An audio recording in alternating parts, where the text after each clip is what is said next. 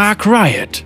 Wann kommen neue Gegenstände? Welche Gegenstände sind in Arbeit? Menschliche Skins für Nichtmenschen und die LGBTQ-Plus-Repräsentation in LOL. Von den Autoren Riot Ego McLego, Riot Yuju und Jack. Willkommen zu Frag Riot. Heute sprechen wir über neue Gegenstände, menschliche Skins für nichtmenschliche Champions und LGBTQIA-Plus-Pärchen in League. Und bitte schick uns all deine Fragen. Für jede Frage, die du an uns schickst, steigt die Wahrscheinlichkeit, dass du in Aram deinen Lieblingschampion erhältst, um 0,0000001%. Habt ihr geplant, das Angebot des Händlers um neue Gegenstände zu erweitern? Wir arbeiten aktuell an zwei neuen Gegenständen und einer umfangreichen Überarbeitung für einen bestehenden Gegenstand. Im Idealfall gelingt es uns, zumindest zwei dieser Projekte im Laufe des Sommers zu veröffentlichen. Das dritte Projekt könnte jedoch erst im Zuge der Vorsaison veröffentlicht werden. Den Anfang macht ein neuer, legendärer Gegenstand für Tanks, der eine Verknüpfungsmechanik wie Ritterschwur oder Siegskonvergenz besitzt. Dabei gibt es jedoch einen Kniff. Dieser Gegenstand wird mit einem Gegner verknüpft. Anschließend gewährt der Gegner seinem Träger eine Schadensverringerung gegen den ausgewählten Gegner sowie eine Zähigkeitsverringerungsaura, die aktiviert wird, wenn dieser sich nähert. Dieser Gegenstand sollte sich hervorragend dazu eignen, mit übermäßig starken Carries, Teams, in denen es eine besonders große Bedrohung gibt, und Champions, die eine Lane im Alleingang vorantreiben, fertig zu werden. Und da wir gerade über das Vorantreiben einer Lane im Alleingang sprechen, möchte ich an dieser Stelle die Blutklinge ins Spiel bringen. Diesem Gegenstand liegt eine tolle operative Fantasie zugrunde, die jedoch nicht von seinen Werten unterstützt wird. Aus diesem Grund überarbeiten wir diesen Gegenstand und holen ihn aus der Tödlichkeitsfaktor-Ecke, um ihn für Champions, die auf Angriffsschaden setzen und sich auf Nebenlanes konzentrieren, interessanter zu machen. Wir werden die Stärke dieses Gegenstands umschichten, damit er sich nicht nur für Duelle mit einem oder mehreren Gegnern, was vor allem in der Solo-Warteschlange von Vorteil ist, sondern auch für das Zerstören von Türmen, die von robusten Gegnern beschützt werden, was vor allem in professionellen Spielen von Vorteil ist, eignet. Wir wollen diese Gegenstände im selben Patch veröffentlichen, da sich beide vor allem für Champions auf der oberen Lane, die eine Lane im Alleingang vorantreiben, eignen. Darüber hinaus arbeiten wir noch an einem legendären Gegenstand für Verzauberer-Supporter.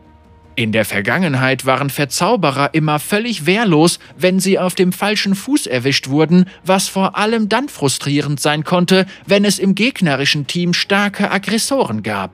Daher wird der neue Gegenstand diesen Champions ähnlich wie Sonjas Stundenglas einen Schutz vor Schadensspitzen bieten, jedoch wesentlich stärker auf Supporter ausgelegt sein.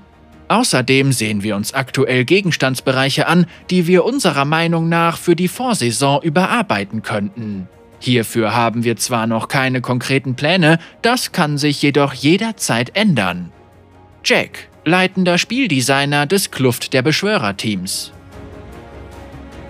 Habt ihr geplant, LGBT-Plus-Pärchen in LOL einzuführen, wie Lucian und Senna oder Rakan und Xayah? Wir betrachten Spiele als modernes Medium für eine neue Generation an vielfältigen Autoren.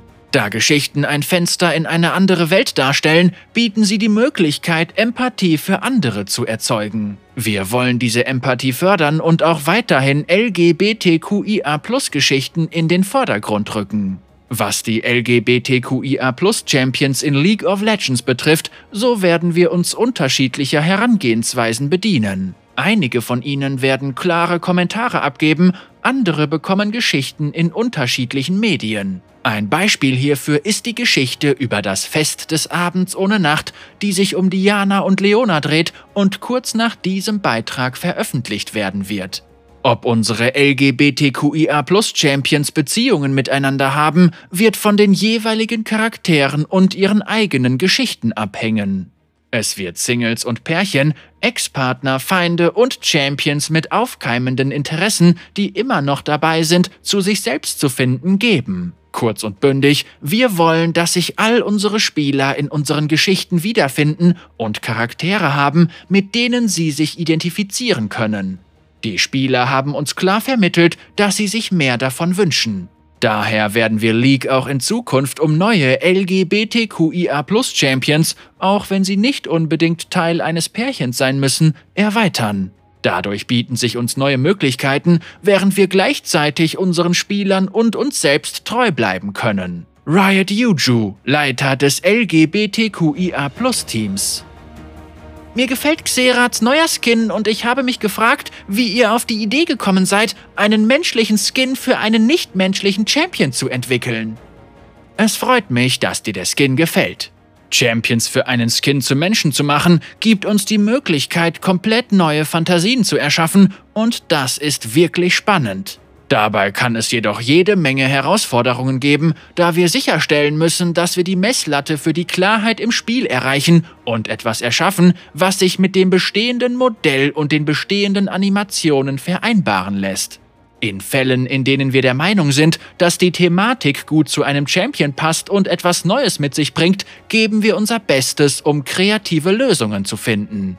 Xerath ist ein gutes Beispiel für einen Champion, dessen Silhouette unverändert geblieben ist, obwohl er eine ganz andere Seite von sich zeigt. Wir wollen unseren Champions zwar nicht zu häufig neue Looks spendieren, um ihre Kernidentität nicht zu verwässern, freuen uns aber, wenn wir sie in ein neues Licht rücken können. Riot Ego MacLego, leitender Skins-Produzent.